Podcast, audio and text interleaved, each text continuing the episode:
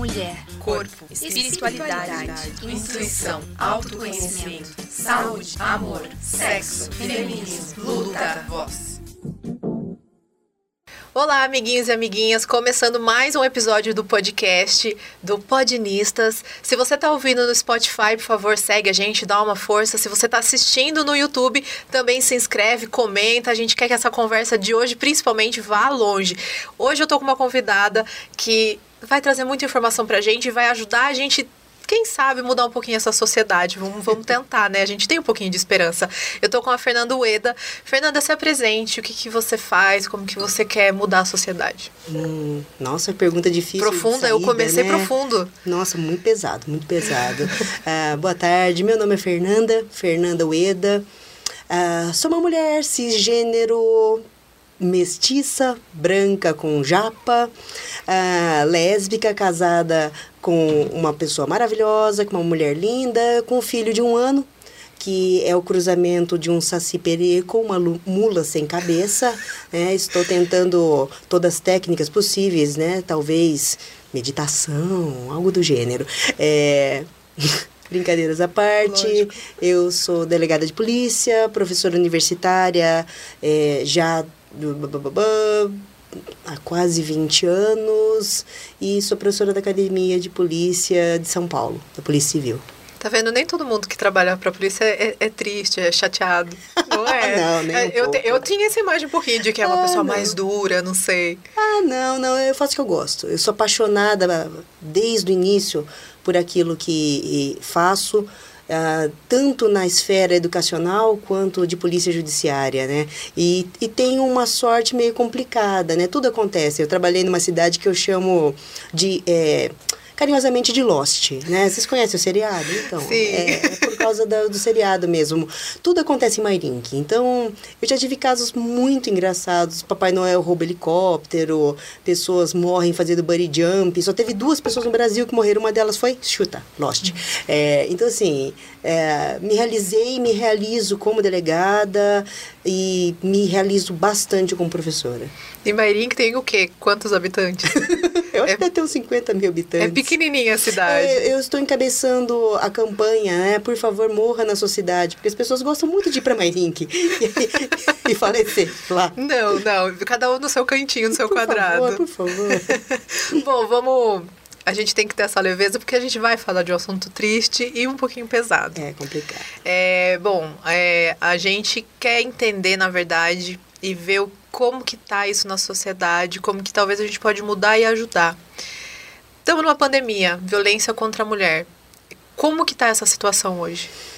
Então, meus caros, a violência de gênero é algo muito complexo, não é o único fator que incide na sua eclosão, muito pelo contrário, né? Nós temos questões é, psicológicas, circunstanciais, sociais, e uma pandemia, ela veio realmente para trazer mais uma questão que até então nunca se falou, né? Então, Uh, a gente tem que verificar que o isolamento social contribui para essa diminuição de circulação de pessoas e acaba acarretando em questões, né, como registro de ocorrência e outras coisas.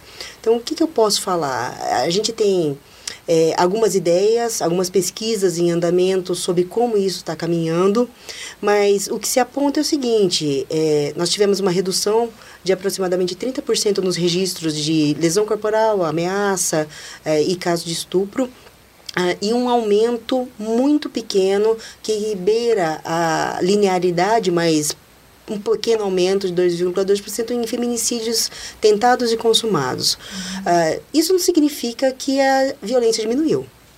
Não. Talvez e, pode ser ao contrário, é, né? É, isso uh, pode ser um fator que indique que, na verdade, há dificuldades no registro. Uhum. Mas, em razão disso, é, gratamente a gente pode dizer que a Polícia Civil aqui do Estado de São Paulo conseguiu ter mecanismos para minimizar essa questão. Então, o registro pela delegacia eletrônica, DDM eletrônica, está uhum. muito fácil. Então, o que a, a polícia fez aqui no Estado de São Paulo foi dar essa, esse segundo, esse segundo não, né? Outro caminho para fazer uma denúncia. É, é, realmente, com a dificuldade das pessoas se é, foi por bem evitar que a gente pudesse ter alguma restrição no registro. Então, claro que nenhuma delegacia deixou de funcionar, muito pelo contrário, né? É, tais quais os serviços de saúde, os serviços policiais continuaram no 24 por 7, continuaram uhum. trabalhando. É serviço essencial. É serviço essencial. E em razão disso, é claro que, que chegou na delegacia se registrava, mas e aquelas pessoas que não conseguiam chegar? E um boletim desse naipe, né, violência de gênero, não podia ser feito a princípio, né, pela internet e agora pode. Uhum. E isso resolveu bastante, já se tornou ah, algo muito rápido, muito célere e é, conseguiu estar ah, tá estabilizando os casos de antigamente. Uhum. É fazer uma pergunta porque você mudou, né? Eu perguntei violência contra a mulher e você chama de violência de gênero. Tem um motivo? Olha, é, eu gosto de reforçar que é uma violência em razão de gênero. Uhum. Né? É, uma, é uma violência que as partes dão causa em razão de N aspectos e que são aspectos centralizados nas questões de gênero. Apesar de ser uma palavra tão controversa ultimamente, erroneamente utilizada, muito mal utilizada, né? É, na verdade, a violência é uma violência de gênero, gênero feminino. Uhum. Mas também a gente tem a, as violências né, decorrentes de LGBTQI-fobia. Então, a gente não pode esquecer delas também, né? Porque, ah, pelo menos para o estado de São Paulo, para a academia de polícia, eu fico muito feliz de falar que feminicídio tentado e consumado não é só para mulher cisgênero. É para mulher travesti, é para mulher transgênero. Então, existe muita essa posição doutrinária e acadêmica para reforçar que é, violência é uma violência de gênero, gênero feminino. E mulher abarca tanto essa questão psicológica quanto a questão biológica. Maravilha. É importante a gente sempre lembrar disso. Eu perguntei porque eu realmente não sabia se era isso, mas é importante a gente falar que é, o Brasil é o, o, país que mais mata mulheres trans, né? Pessoas trans em geral, não só mulheres trans, mas também homens trans. Então, posso fazer uma parte? Claro. Em relação a essa questão, é, eu não posso, não posso descaracterizar que há uma grande violência é, contra a população LGBT. QIA+. Né? É, só que eu fico muito preocupada nas questões de índice. Ah, claro que esse dado que fala o Brasil é o país que mais mata pessoas trans vem de algumas... Ah, algumas notícias, alguns estudos da ANTRA, entre outras associações voltadas à defesa da população LGBT. Mas eu gostaria de números mais concretos e, em razão disso, eu vou dar uma notícia em primeira mão para vocês, né? O Estado de São Paulo mudou os registros de ocorrência e agora identidade de gênero e orientação sexual fazem parte. Né? Uhum. Né? Eu sou a coordenadora do grupo de gênero da academia e a gente está realmente reforçando que esse registro apontando que questões de gênero é, refletem na violência tem que tá pontuados, tem que ser explícitos. Isso vai ajudar para identificar onde que a gente pode melhorar como sociedade Opa, esses dados. Opa, se eu tenho uma exposição, se é, essa violência ela é clara, eu consigo trabalhar de forma profissional em relação a ela, né? Uhum. É, os profissionais de segurança não têm esse nome à toa, eles têm que trabalhar de uma forma especializada. Então, quando eu falo de violência de gênero feminino, tem todo um aporte, tem todo um olhar. A gente brinca, né? Vamos vestir os óculos de gênero para fazer essa investigação. Então, um feminicídio ele acontece quase que 70%, 66% dentro do raio-x do feminicídio na residência da vítima. Então, se uma mulher ela é encontrada morta, primeira pergunta a se fazer é a casa de quem? Né? Uhum. Porque se for a casa dela, olha só, o lugar que ela deveria ser mais protegida é o local onde mais se mata mulheres. Então existem uh, vários pontos, vários aspectos que são diferentes quando é uma morte de mulher. Uhum. E esses dados isso era antes da pandemia, 70%. Agora a gente não sabe se isso aumentou ou diminuiu, né? É, a gente não tem um novo estudo do raio-x de feminicídio. Uhum. Esse raio-x de feminicídio, ele foi é, veiculado em 2019. Ele traz dados de 200 denúncias é, referentes Há um período entre agosto de 2017 e agosto de 2018, é um ano. Uhum. Mas a gente não tem dados novos, né? Mas a gente acredita que não tenha mudado muito, não. Infelizmente, é, esse perfil da morte, ele é muito, muito sempre parecido. Ataque nas feminilidades, excesso de ódio, excesso de violência. Então, tem N aspectos que é, é diferente. Homens morrem mais do que mulheres.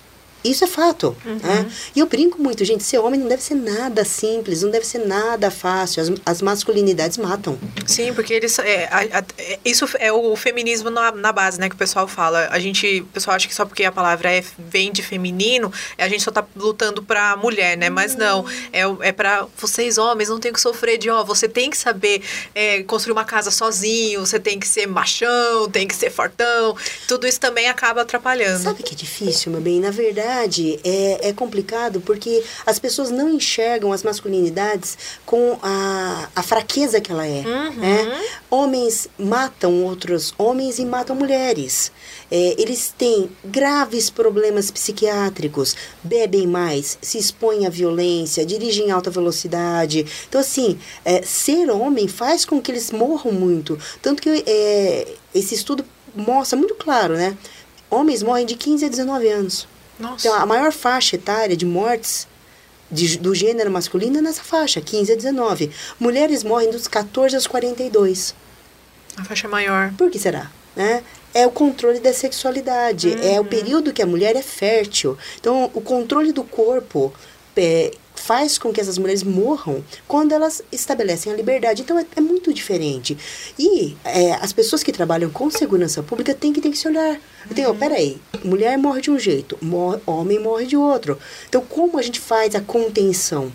Como a gente, como sociedade, diminui isso? Primeiramente, sabendo como acontece. Daí eu consigo evitar. Entendendo o caminho da violência. Opa, matou.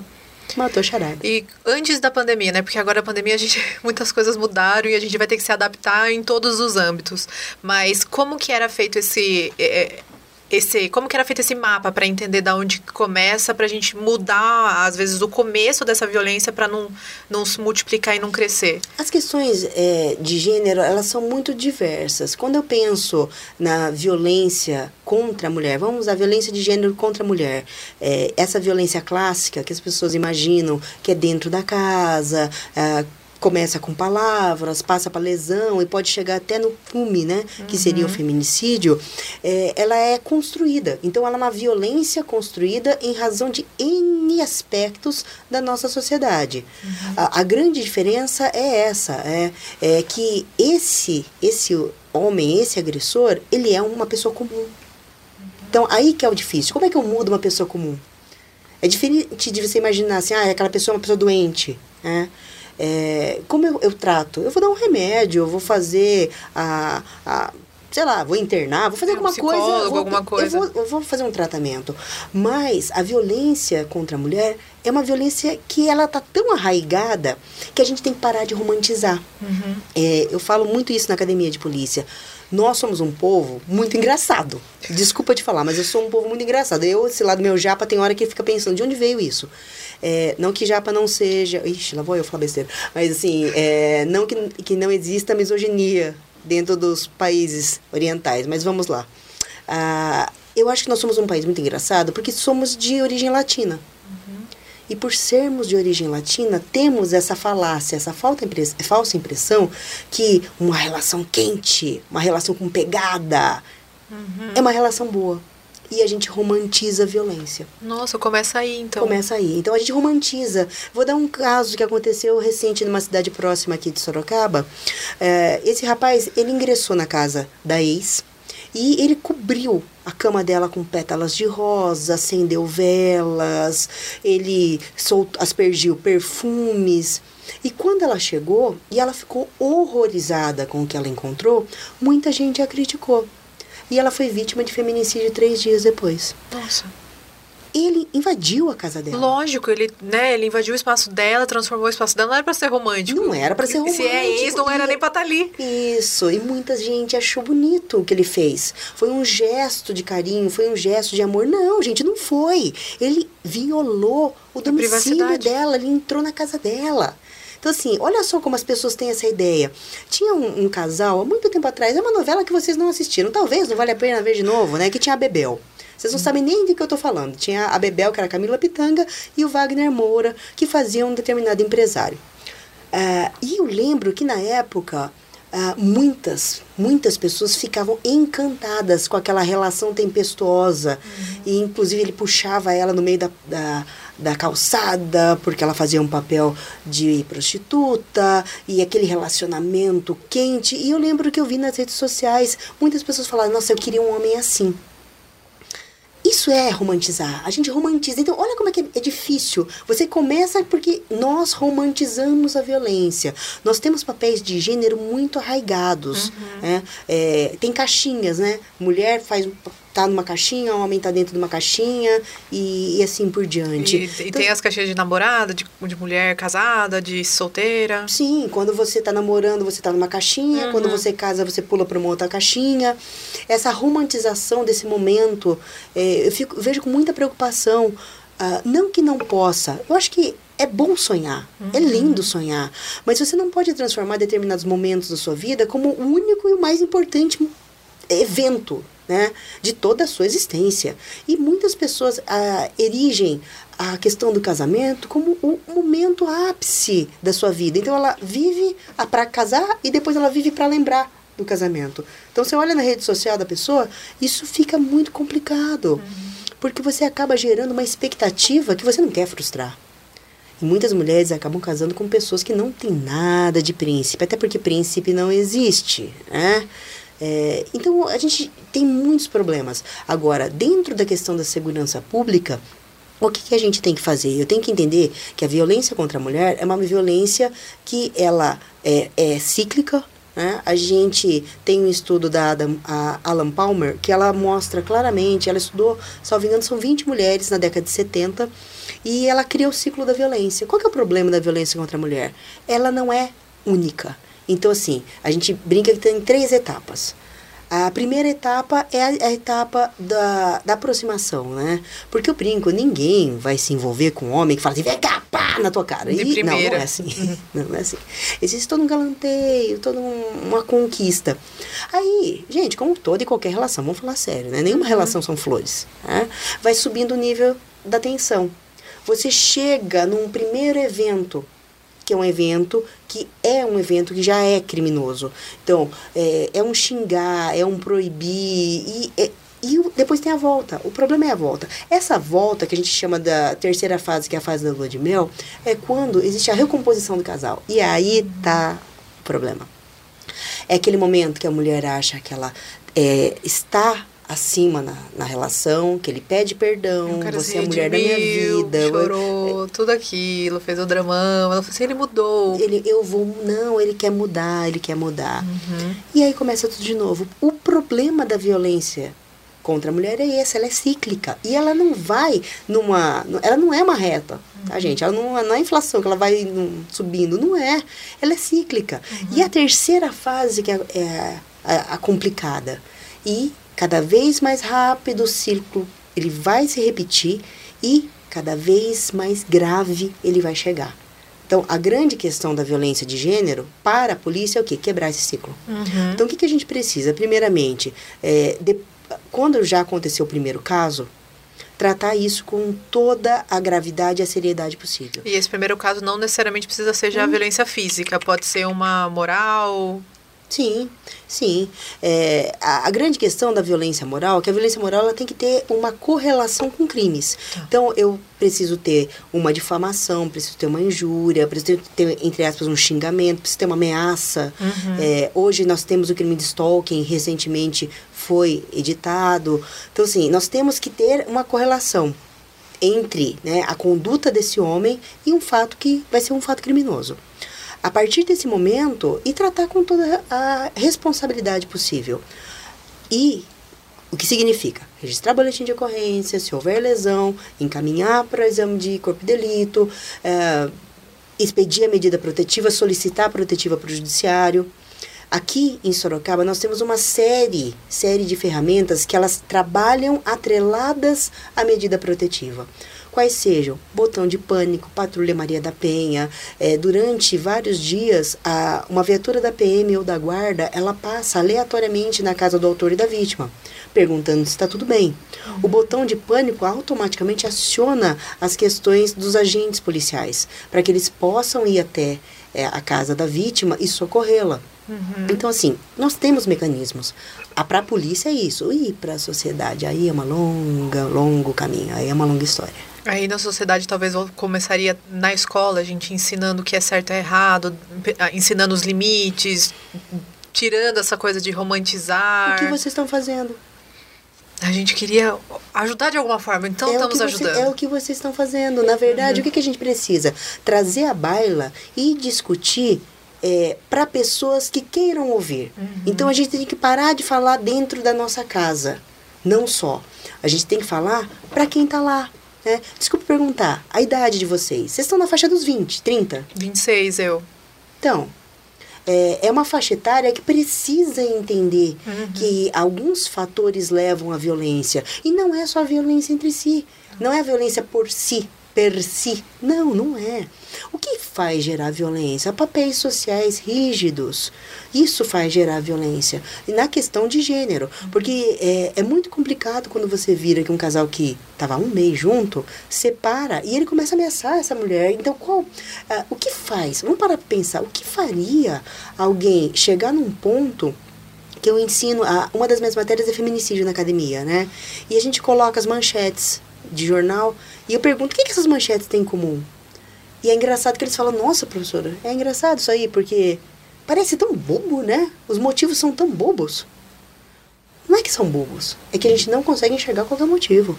O motivo é o controle do corpo. Essa mulher não pode ter controle do corpo dela.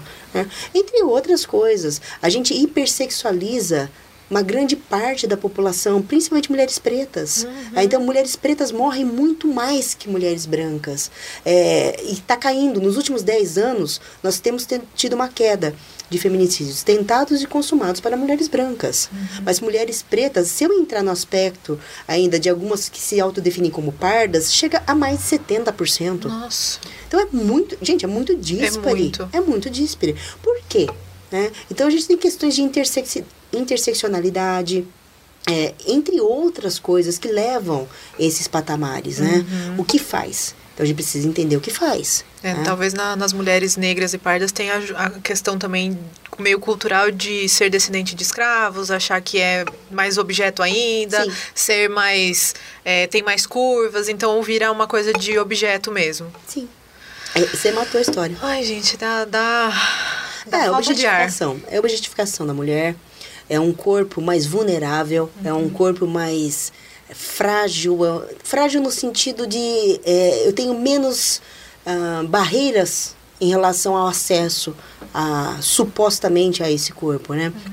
Então essa hipersexualização tão precoce é, de mulheres leva também e não é à toa. É, a gente precisa tratar a, a, violência com a importância que ela tem. E não achar que, ah, não, é, é menina veste, veste rosa, veste rosa menino, azul. Não é isso. Né? isso Antes é, fosse simples desse jeito. Isso é um fator muito complexo. Quer um exemplo? Uma vez eu fui com a minha sobrinha numa loja de brinquedos. Né?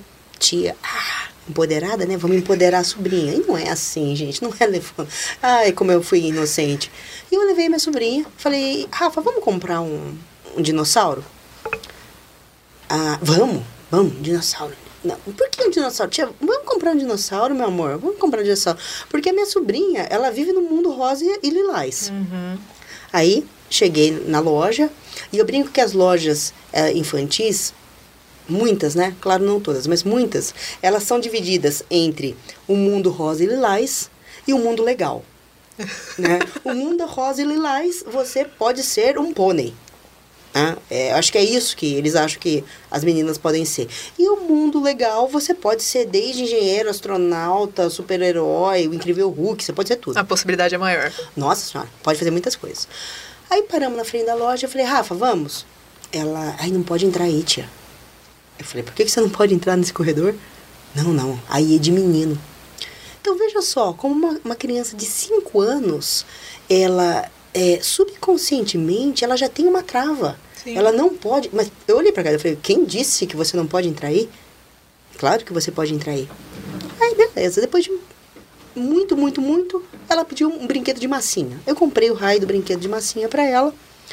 E dentro do carro, eu tinha é, umas réplicazinhas de, de plástico é, que eu brinco que periga no máximo furar o olho da criança. Sabe aquelas de plástico que custa 8 reais né, no centro da cidade? Se apertar, quebra. Não, custava 8 reais, tinha acho que uns 6. Ela olhou e falou, tia, o que, que é isso? Eu falei, ah, é o brinquedo do Luca. Ela falou, dá pra mim? Eu falei, como assim? Você não queria o dinossauro? E mesmo assim eu comprei um dinossauro que praticamente, né? Larguei meu salário lá, o dinossauro da pelúcia lindo, fala, levanta as patinhas, conversa com você, dorme de conchinha, te chama de meu bem. E você quer esse aqui que custa 8 reais, vem 6? Ela falou, é. Falei, tá, tá aqui. É, olha só, ela não conseguiu me pedir o que ela queria de verdade. Uhum. Então isso é muito complexo, é muito. É, a gente tem que entender e o que vocês estão fazendo é imprescindível, porque as pessoas precisam entender que é muito antes do que se imagina. É entender que é, você pode ser quem você quer ser e o outro tem que respeitar você onde você estiver. Uhum. É muito complexo isso. É, é, uma vez eu, eu ouvi numa palestra que eu tinha uma, bastante, uma palestra de cultura de estupro. E um aluno meu virou e falou o seguinte: é, Ah, Ueda, deixa eu te falar um negócio. Irmã minha não vai sair com roupa curta. Irmã minha não vai sair com decote, porque eu tenho que protegê-la. Eu falei: Então, vamos sentar aqui, deixa eu conversar com você, meu caro. Ela pediu sua proteção? Não, mas eu tenho que proteger porque eu sou o homem da casa. Eu falei: Então é, você pode ser um indivíduo do gênero masculino residindo naquele local. Há outras pessoas ali, né? E elas têm que ter voz. Sim. É, se ela não quiser essa proteção, eu vou protegê-la. Eu falei, mas então, vamos de novo, mais uma vez. Ela pediu a sua proteção? Ela quer a sua proteção? Se ela não quer, meu caro, não é você. É, a grande verdade é que a gente tem que parar de entender que mulheres são feitas de cristal, porque elas também não são. Uhum. Não são. É, todo mundo aqui tem que ter liberdade. Com certeza. É. Quando você falava da sua sobrinha, eu imaginei aqueles encontros de família que a gente tem normalmente, que sempre tem essa comparação, né, de ó, isso aqui é de menino, isso aqui é de menina, e que como desde pequeno, às vezes a gente, em vez de já falar assim, viu, não pode puxar a amiguinha desse jeito, né, a gente já fala assim, não, ele tá apaixonado, sabe, desde pequeno o que, que quer, gosta dessa fruta, né, essa coisa que a pessoa também não pode ser LGBT, né, tem isso também na família. Então, desde pequeno, parece que a gente cultua uma, uma situação em que os meninos não vão saber se comunicar verbalmente, a não ser que seja através da força. É, além disso, né, tem coisas que se faz e não se percebe, mas você vai criando. Uh, eu brinco que eu falo que são camadinhas, né? Você vai pondo camadinhas de terra e construindo um ser humano. Quando você vira e fala assim, olha, meu filho é macho, meu filho tem um. Ah, meu filho, desculpa o termo, né? Meu filho é pintudo, meu filho isso, aquilo. Ah, a criança tá sem fralda correndo. Ai, que bonitinho, menino. E se for uma menina, não pegue, pegue, olha, não pode, tadinha. Olha. Então, assim, você já começa muito cedo, muito prematuramente, demonstrar que algumas atitudes são permitidas e outras são proibidas, né? Pra, uhum. conforme o gênero que você tem. É, e reforça coisas absurdas, né? Quando você falou assim, é, realmente, como se é, dar um carrinho para uma menina ou dar uma boneca para o menino fosse alterar a, a orientação sexual deles. Vai. E falo isso de carreira, gente, experiência própria, não é por causa disso que altera. Uhum. É, é muito complexo a questão da sexualidade para você achar que é um brinquedo que vai fazer essa diferença, né? Uhum. A gente vi, é, eu vi com muita tristeza quando a a Sandy, né? É, sofreu tantas críticas na internet porque ela deu uma boneca pro filho dela, mas isso não vai mudar em nada a orientação sexual. E na verdade eu acho que, gente, vamos pensar num, num, mundo abstrato. A gente quer que homens e mulheres casam e tenham filhos. Independente se vai ser homem com homem, mulher com mulher. Todo mundo vai ter que aprender a segurar um bebê. Por que você não pode dar um, um, uma boneca para um menino? Ele também vai ter que, se ele for pai, ele vai ter que cuidar de uma criança, vai ter que trocar fralda, vai ter que saber que se eu não alimentar, vai morrer.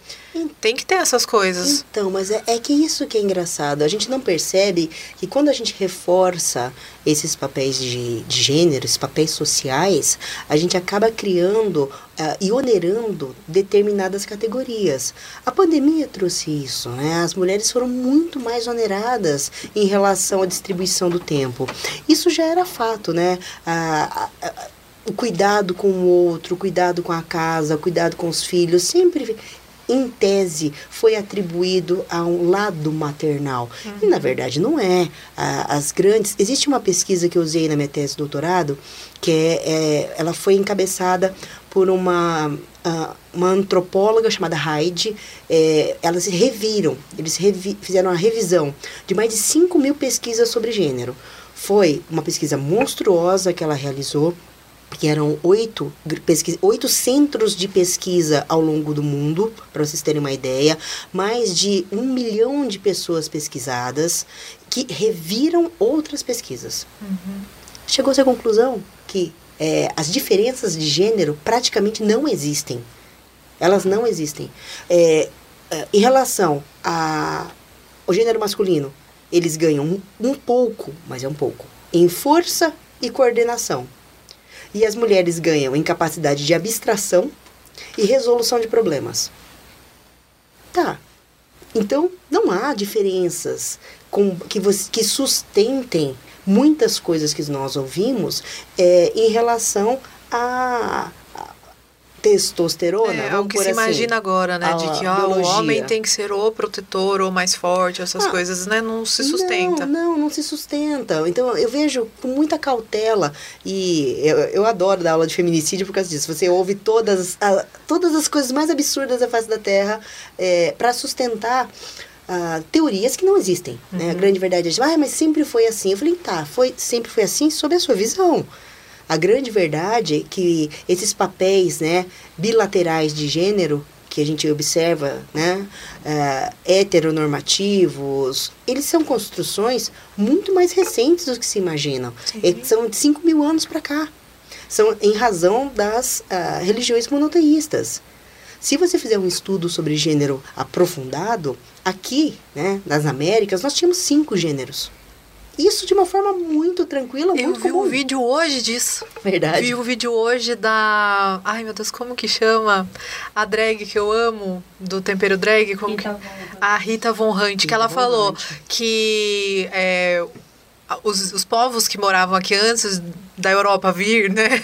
É, eles tinham no mínimo era dividido em três gêneros, que era a mulher, o homem e tudo que ficava no meio. A pessoa que se identificava mais para um ou para o outro, mas ficava no meio. Isso, isso. Na verdade, na verdade, é a, a parte que eu tive acesso fala mais de cinco. Nossa. Porque, na verdade, seriam.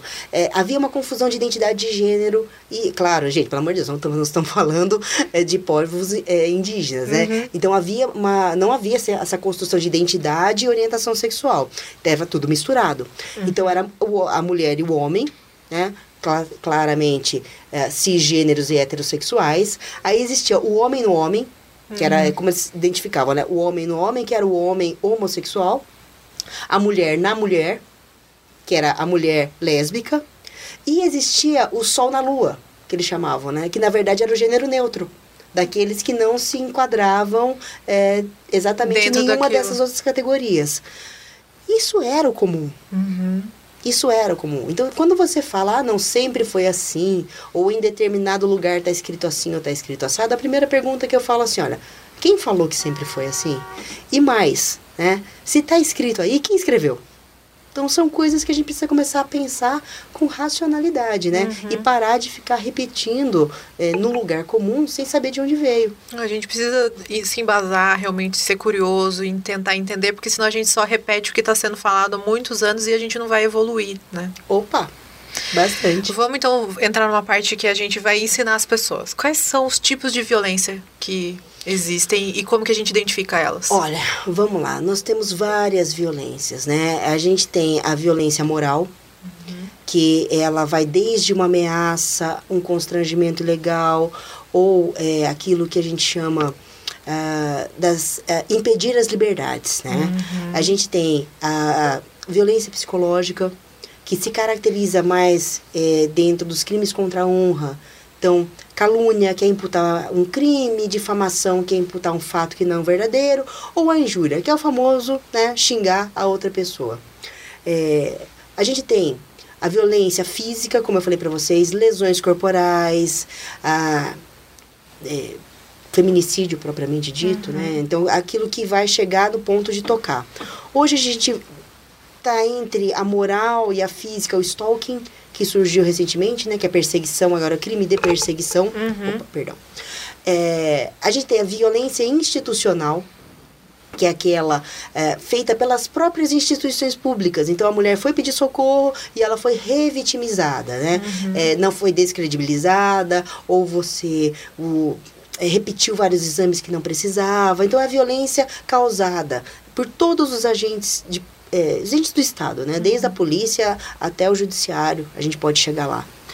E agora a gente tem a nova, né? Que a gente estava conversando um pouquinho antes, uhum. que é a violência digital. Muito problemática, muito problemática. A gente está conseguindo agora, com algumas medidas protetivas, evitar. Então, é, isso é novidade a polícia está pedindo, em alguns e determinados casos, que é, caso ocorra a, a, inserção de fotografia com o rosto daquela mulher, ou número de telefone, que acontece bastante, eles pegam o número de telefone da vítima, colocam, simulam uma página pornográfica uhum. e as pessoas ficam ligando e falando absurdos para aquela vítima, né? É, então, assim, a gente está conseguindo indenizações com base nisso. Então, se aquilo repete, acontece novamente, automaticamente a gente também consegue onerar um pouquinho esse autor. E qualquer dessas violências a gente tem que procurar quais são os caminhos, né, para a gente se defender. Sempre, sempre procure as autoridades. Se uhum. a sua uh, se a sua cidade tem uma delegacia da mulher, delegacia de polícia e defesa da mulher, procure. Né? Você vai ter um atendimento especializado. Se não tiver, a delegacia que estiver lá. Uhum. Né? É, ali está capacitado para dar o atendimento. E se você não tiver a possibilidade de se locomover, a delegacia eletrônica. Né? Então, no site da Polícia Civil, www.policiacivil.sp.gov.br, ali tem o ícone da delegacia eletrônica, você entra direto e já consegue registrar boletim. Uhum. Um pouquinho antes você estava comentando que numa das suas aulas de feminicídio, um aluno falou sobre, vocês estavam conversando sobre cultura é, do estupro e que ele ia cuidar da, da irmã e não ia passar. É, grande parte dos seus alunos acreditam que não existe essa cultura do, do estupro? Então, é, é muito difícil, porque quando você fala cultura do estupro, muitos homens entendem o seguinte, mas eu não sou estuprador. Eles já hum. puxam para um âmbito muito pessoal. Eles puxam pela questão é, realmente da dignidade sexual, uhum. do estupro, do crime de estupro propriamente dito, né? Mas a rape culture, na verdade, é o é, cultura de estupro, é, é uma denominação dos anos 70, que diz respeito ao tipo de criação que a nossa sociedade tem, que é uma sociedade claramente né, estruturada dentro de um patriarcado, de uma heteronormatividade, de uma cisgeneridade. É, e traduzindo, né, a gente pensa na questão da supremacia do gênero masculino em relação a direitos. Ah, é muito engraçado que as pessoas acham que o feminismo é, é o oposto ao machismo, e na verdade não é. São coisas muito diferentes, muito diferentes, né? É, e é difícil você tirar privilégios. É muito complicado. Ah, aí quando você vai dar aula de importunação sexual, aí que dói. Uhum. Porque eles é, é, sentem-se particularmente ceifados de uma parte de seus direitos. Quando você fala para um homem, olha, você não pode chegar numa balada, puxar uma mulher pela mão e enfiar a língua na boca dela, cara fala assim, mas por que não? Mas fala, porque ela não quer. Que você não falou nenhum oi pra menina, perguntou se ela queria a língua sua na boca dela. Exatamente. Então, assim, ah, quando você vira e fala que um homem não pode fazer é, um gracejo, cantar uma mulher, ele se sente aviltado. É uma parte do direito dele de macho que você está tirando. Uhum. Né? E é muito complicado isso. Como é que você explica para uma pessoa que comeu chocolate a vida inteira que ela vai entrar de dieta? E ela não pode mais Não comer vai chocolate. mais. Tá? É, é algo muito semelhante. Para ir, para alguns, algumas pessoas faz parte do ser, faz parte do que ele tem como Da construção. identidade que ele criou desde pequenininho. Sim. Então, assim, é, é, é esse. é, eu- chamo de predador mesmo. Essa coisa de ter que ir lá, se sobrepor, faz parte dele. Como é que você fala para essa pessoa não faça mais? Né? Automaticamente existe uma resistência.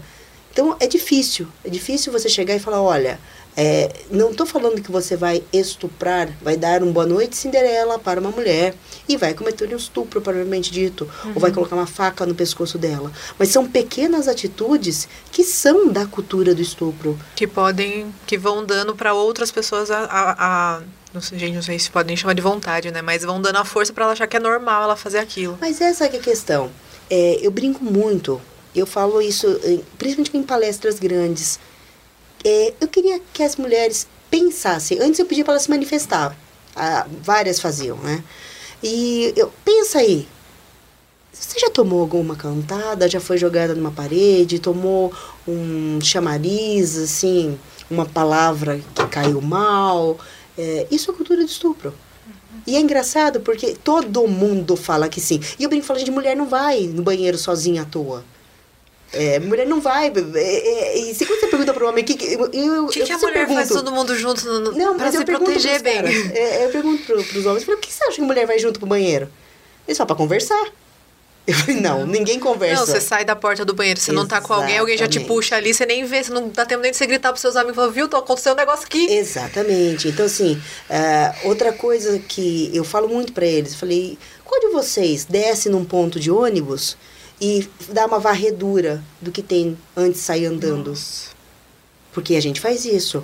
É inconsciente. Se tem um boteco ou se tem uma balada, pode ser uma balada que você até queria entrar, mas você olha, só tem homem. Você não entra. Entra. Bar, passar na frente de bar, atravessa a rua. Atravessa a rua. É engraçado que até as pessoas falam, ai, nossa, Bruno, eu te encontrei no centro da cidade, você tava andando com o cara fechado, você não olha nem pro lado.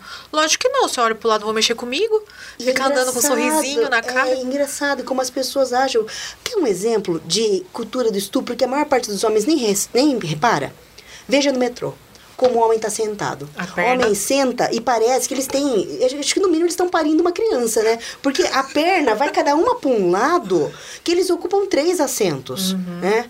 A mulher senta, Pequenininha. pique e fica na sua- no seu lugar. Por que, que eles acham ser no direito? Gente, desculpa, você não tem elefantia se pro seu saco ser tão grande você tem que estar sentado desse jeito.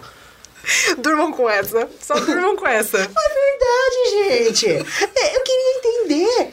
É, isso é cultura do estupro. Sim. Então, por que, que esses homens se dão o direito de se alavancar tanto? Fica no teu espacinho. cê- Eu até brinco, seu, seu carro anda, você anda em duas faixas, você paga dois IPVAs por acaso?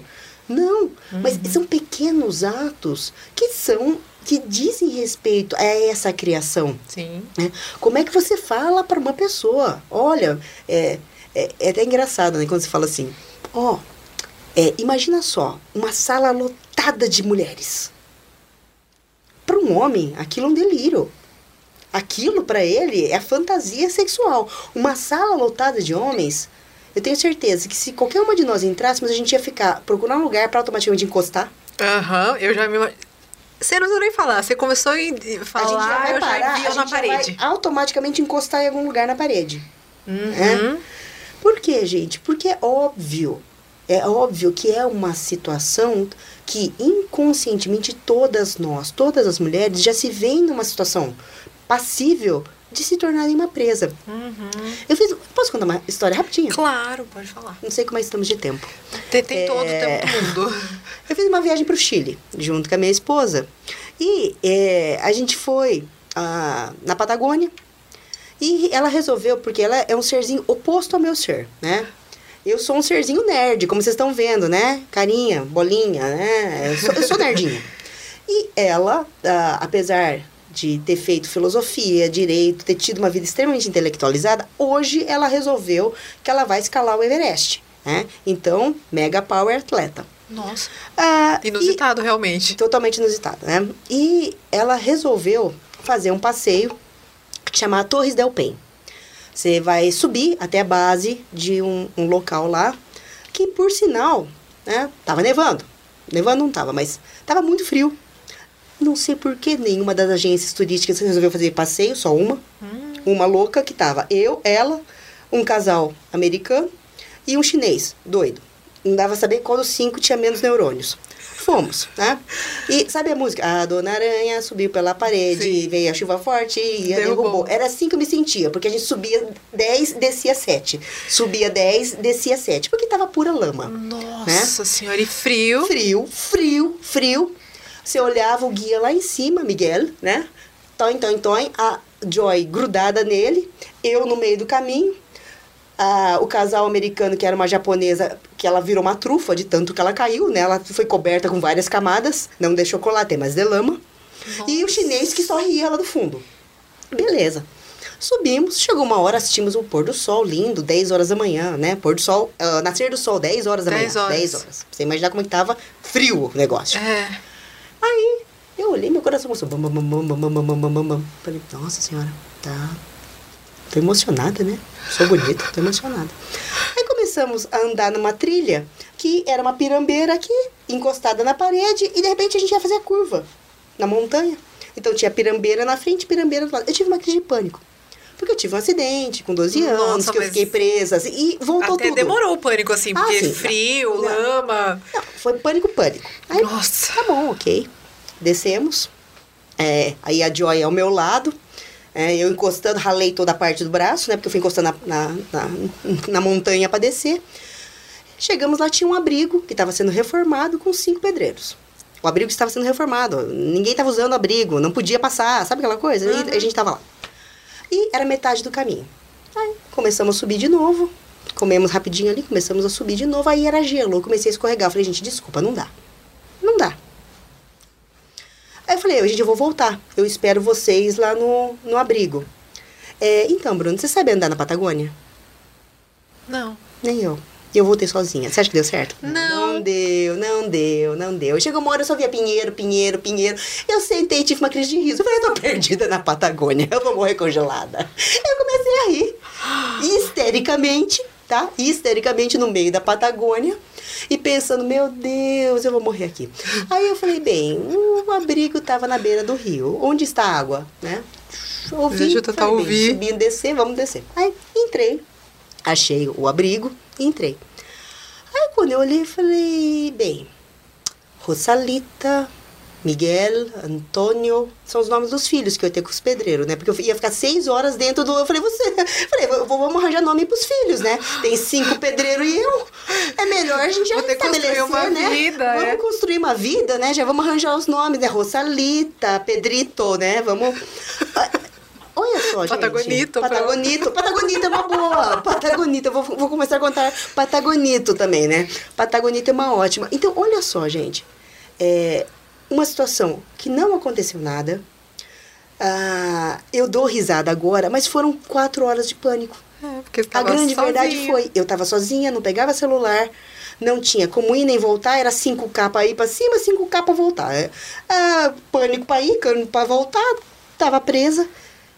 Pessoas ótimas, nada aconteceu. Sabe, foram ótimos, foram super gentis. Só que foram cinco horas de pânico. Uhum. Agora, pergunta se um homem teria vivido a mesma coisa que eu. Não. Ele ia ter sentado lá. Tomado cerveja. mulheres.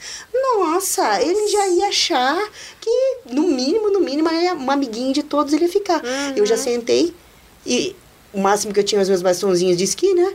Já sentei de costa para a porta, que eu sabia que não ia entrar ninguém, aqui, com né? esqui do lado, pensando que se, se eles viessem, eu ia ter que atingi-los. Então, olha só que absurdo, né? Brincadeiras à parte, é uma história engraçada? É. Foi uma viagem que só por Deus, viu? Ninguém merece. É... Vocês estão rindo, é? Tem não, outra parte, é, tem o mas... deserto ainda, que foi muito pior. Mas o deserto... Não, o deserto... Sem comentários. Um dia eu conto essa história para vocês. Mas... É... E é uma história que, se para pensar, tem um conteúdo centrado tem. em gênero. Lógico que tem. É aquela coisa de que nós mulheres descemos do ônibus, vamos olhar em tudo, que nem você falou. Sim. A gente tem isso enraizado mesmo. Acho que não, eu, eu não lembro de ter alguém me ensinado, mas eu lembro que minha mãe sempre falou: na rua você anda rápido pra você chegar rápido na sua casa. Sim. Então, sempre, sempre tem isso na cabeça e acaba se protegendo. É o nosso jeito de se proteger, é pensar em todas as possibilidades de que algo ruim pode acontecer. E sabe o que é triste, Bruno? Porque quando a gente faz isso, a gente acaba se culpando se uhum. alguma coisa de ruim acontece. E não é culpa. Não, não é nossa culpa, né? Uhum. Nossa equipe quer participar. A produção. É, eu lembrei de várias coisas, né, conforme foi rolando a conversa. Mas falando desse assunto de não foi ensinado a gente, né? Não foi falado, mas a gente foi aprendendo por instinto. Eu lembro da minha avó. Minha avó, ela, para mim, é uma referência como mulher, apesar dela ter a cabeça dela é, formada através do ensinamento que ela teve pela época. Ela é uma mulher, na minha opinião, à frente do tempo dela. Uma mulher de 85 anos que tem cinco faculdades não é uma mulher comum para a época dela. Então, ela, desde que eu sou pequena, fala para mim que ela andava de trem com um alfinete na mão, porque se chegassem perto dela, ela já tinha proteção. Isso já é uma referência do que foi ensinado a mim. Mas é muito engraçado que eu fui lembrando, conforme a conversa rolou, de que quando eu decidi, quando eu tive meu primeiro emprego, eu era a única mulher da empresa. E a minha postura como mulher mudou muito. As pessoas que me conheceram antes Deixa eu sentar que tá ruim. As pessoas que me conheceram antes do meu trabalho e depois do meu trabalho identificam essa mudança e eu mudei minha postura para conseguir me adequar a esse trabalho, justamente porque as pessoas que eu trabalhava eram, eram, mais, eram homens mais velhos, então eu sentia essa necessidade de mudar minha postura e por eles serem casados e eu escutar muito a conversa deles em relação ao que eles viviam em casa, eu decidi mudar a minha postura é, do jeito de conversar, do jeito de me vestir. E por muitas vezes eu fui criticada por essa postura, é, por ser mais mal-humorada, por fechar mais minha E eu sou uma pessoa extremamente é, dada, vamos falar assim, porque eu sou muito simpática, eu gosto de conversar com todo mundo. E isso foi fechando, foi me retraindo, porque eu tive que mudar minha postura. Então é muito louco como as coisas é, naturalmente vão nos acostumando e nos deixando mais arredias e mais presas numa realidade que a gente nunca se imaginou. Eu sou a primeira a levantar a mão para tentar defender uma pessoa e, e, na minha posição eu não consegui me defender, vamos, vamos falar dessa forma. Mas o, que eu, o ponto que eu queria chegar é, é, se escuta muito que os homens eles são ensinados né, a, a ter uma postura de provedor, de líder da casa, líder da família, no trabalho eles têm que ser o melhor, enfim. Você acha que essa pressão em cima dos homens, ela existe e porque ela existe, ela é, impacta diretamente no machismo e na, no patriarcado, enfim, na realidade que as mulheres vivem hoje? Sim, ela existe. Ela existe. Lamentavelmente, essa pressão existe. É muito complicado porque se exigem determinados padrões de comportamento masculinos que são comportamentos tidos como agressivos. Uhum. Então, isso gera uma série de questões psicológicas. Quando um homem demonstra fragilidade, ele é criticado até por mulheres. Sim. É, e isso é muito triste, é muito complicado. É, é, existem alguns, alguns programas que buscam a minimizar a violência contra a mulher. Um deles é o Agora e o João. Ele foi feito pela não pela, por ela, mas ele foi encabeçado em Cotia. Uhum. E um dos um dos participantes uma vez ele falou: eu perdi a criação dos meus filhos, eu perdi a minha esposa. Ele falou assim: eu não conheço é, quem eu pus no mundo porque eu não pude me abrir. Então, assim, ele, ele começa a chorar quando ele, ele comenta as coisas. Porque, não, o homem não pode demonstrar afeto. Ele não pode é, externar nada que tenha, sim, um pingo de fragilidade. Uhum. E aí que está a questão. Quando você exige que é, eu não tenha saídas, é, você você encapsula. É panela de pressão, né? Vai ficando, é uma panela vai ficando, de pressão. até que estoura. É, então, assim, ele tem que ser o provedor, ele tem que ser isso, ele tá, mas ele não tem que ser. Muitas vezes ele tem uma personalidade muito mais próxima ao cuidado dos filhos, ao cuidado do outro. Isso não faz dele nada menos uhum. homem. Isso que é muito compli complicado, né? É, e outra coisa, a gente tem que entender que esse papel criado né, para o gênero masculino é um papel construído que demanda muito esforço. E não é um esforço bom. Né? Essa pessoa vai ficar realmente emparedada, sem é. saída, né? E uhum. é muito triste. Impacta, impacta muito na violência. Porque ele, ele se vê numa posição de, não, eu preciso fazer, eu preciso ter, eu preciso ser, né? E não necessariamente ele é. Você pode reparar que eu brinco que é, eu gosto muito de perceber a linguagem corporal. E homens juntos, eles são soltos. Se chega alguma mulher, pode reparar, eu brinco que eu falo assim, eles estão brincando, eles estão não sei o que, tá, tá, tá, chegou mulher, uma. Por quê? É, então, por que, que eles podem ser mais soltos entre eles e se chegar uma mulher, a coisa muda de figura? Isso é Não. é engraçado. É, em alguns encontros que eu tenho com os amigos do meu marido, eu escuto várias vezes eles falarem assim pra mim: Eu não vou falar o que eu pensei porque você tá aqui, mas então. E começa a falar de uma forma mais tranquila, sabe? Aí eu fico: Não, ué, fala o que você ia falar, qual o problema? Viu? Eu moro com meu marido, convivo com meu marido, meu marido conversa comigo. Sim. Ele: Não, eu não vou falar na sua frente por respeito a você. Qual é a teoria? Tá, e você eh, dá vontade de falar assim: Tá, mas o meu marido então você desrespeita? Hum. Porque se você falaria diferente para mim e tá falando de um jeito mais ameno, que, quem que você tá desrespeitando? Você tá desrespeitando a ele? Por quê? É, é isso que eu não consigo compreender. Em respeito a você, eu não vou falar. A grande questão é que, quando ele fala em respeito a você, eu não vou falar, é porque ele está desrespeitando na cabeça dele alguma mulher. Uhum. Essa que é a grande verdade. Né? É, e se ele sabe que ele está desrespeitando, então por que, que ele vai falar?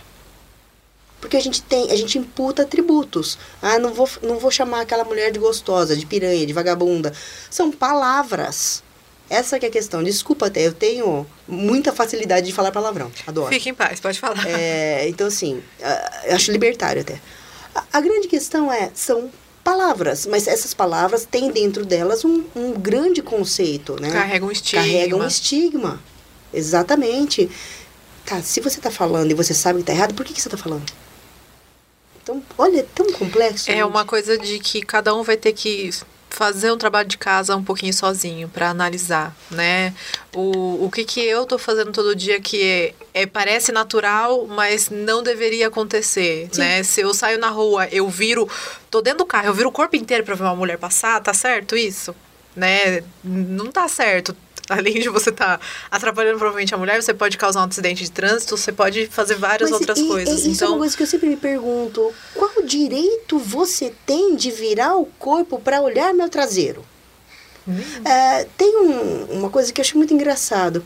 É, tem um, um, vídeo que me mandaram esses dias. Então a moça tá andando de bicicleta, um cara vem e dá um tapa. Ela tá, tá, tá andando de bicicleta. Ele passa e coloca a mão na bunda dela. É, ela pega e arremessa a bicicleta no carro dele. E ele desce muito bravo. Uhum. Mas eu falei, gente, são dois bens jurídicos. Um é patrimônio, a outra é incolumidade física. Você violou os, os, o meu. Por que, que eu não posso violar o seu? A grande verdade é que ele ter o patrimônio, o carro arranhado, nossa, que absurdo, violou meu patrimônio. Tá, mas e meu corpo? O que te deu direito de. de... E, e, é muito triste, porque se você falar com as mulheres, foi que eu comentei com vocês há pouco. Todas nós já tivemos algum tipo de violação. Uhum. Todas, sem exceção. Quer seja desse olhar que virou e quase derrubou o corpo, até alguém que, que cometeu um crime de estupro propriamente dito. Uhum. Numa balada, dificilmente alguma mulher escapou de ser prensada na parede e uma língua voadora surgir do nada. É verdade, gente. É muito difícil. É muito difícil. Você, você, vai, você vai contar nos dedos quem não sofreu isso em algum lugar. Né? Tá, e quem te deu o direito de fazer? Essa que é a pergunta. Uhum. É, por que, que você acha que você tem direito a fazer isso? Né? Por que, que você acha que você tem direito de falar do meu corpo? É muito engraçado. Políticos, eles são é, ofendidos por aquilo que eles pensam. Se é uma política, ela vai ser ofendida pelo corpo. Uhum. Ela é mal amada, ela é feia, ela é isso, ela é aquilo. Ela é, é, é sempre a sexualidade. Sim. Ou até assim, mesmo a maternidade, né? Que algumas vão com os bebês trabalhar, estão amamentando e as pessoas ainda falam. Não, é muito complexo. Eu, eu há pouquíssimo a gente sofreu isso daí. Porque é, cada vez que a Joyce ia amamentar, sempre tinha um par de olhos que achava que tinha direito de olhar o seio, né? Eu tenho vontade de. Minha vontade era cutucar e falar, então, sabe que você, tem, você também tem peito. Teta você também tem. Uhum. A única diferença é o tamanho, meu caro, mas bico você também tem. Então, assim, que, que tanto isso é, é. Isso realmente até me causa uma certa estranheza. Por que, que essa fixação em seios? Né? Eu acho que é porque desde pequenininha é proibido, né? A criança de, sei lá, de seis anos já vai pra praia com biquininho. Nunca entendi isso também. Eu não entendo também, mas biquininho e o menino, ah, a menina, tipo, é reta, não tem nada, tem Eu hormônio, não tem nada e tá lá de entendi. biquininho. Eu nunca compreendi isso. É, eu achava aquilo, sabe, gente, dois pesos, duas medidas completamente distintos. O que, que tem nos dois corpos que difere que um você tem liberdade e o E outro outro você não. não. tem?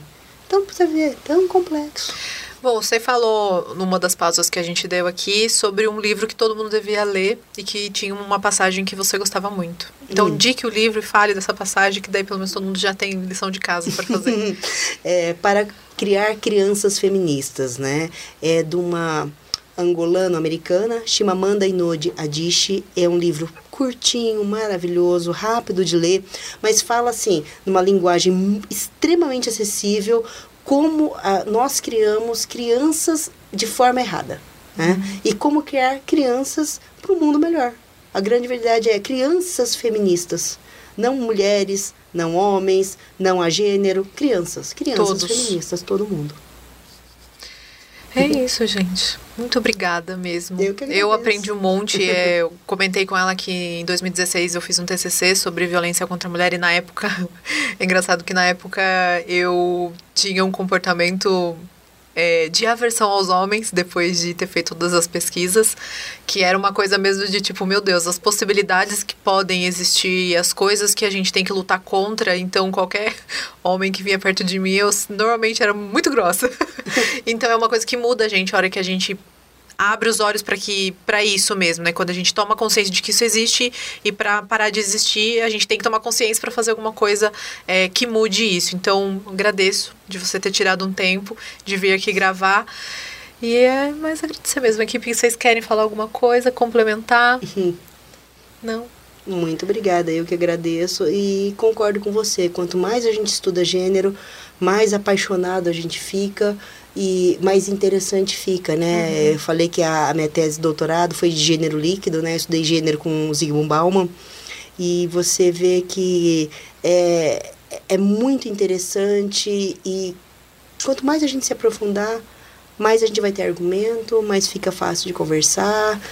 É, em alguns momentos a gente perde um pouco a paciência, em outros a gente tem mais, mas é gostoso, E é só assim pra gente mudar realmente alguma coisa, né? sem dúvida. Obrigada, meninas. Imagina, eu que agradeço de novo. E você, Obrigada. pessoal, se vocês gostaram, na verdade, desse papo, você tem redes sociais que as pessoas podem te acompanhar? Tem, tem. Pode falar, então. É Fernanda uh, Underline Ueda no Instagram e Fernando Ueda no, no, no Facebook. E tome cuidado que vai aparecer primeiro uma atriz pornô, não sou eu. É o segundo, é verdade, é, é o segundo Bacana. nome.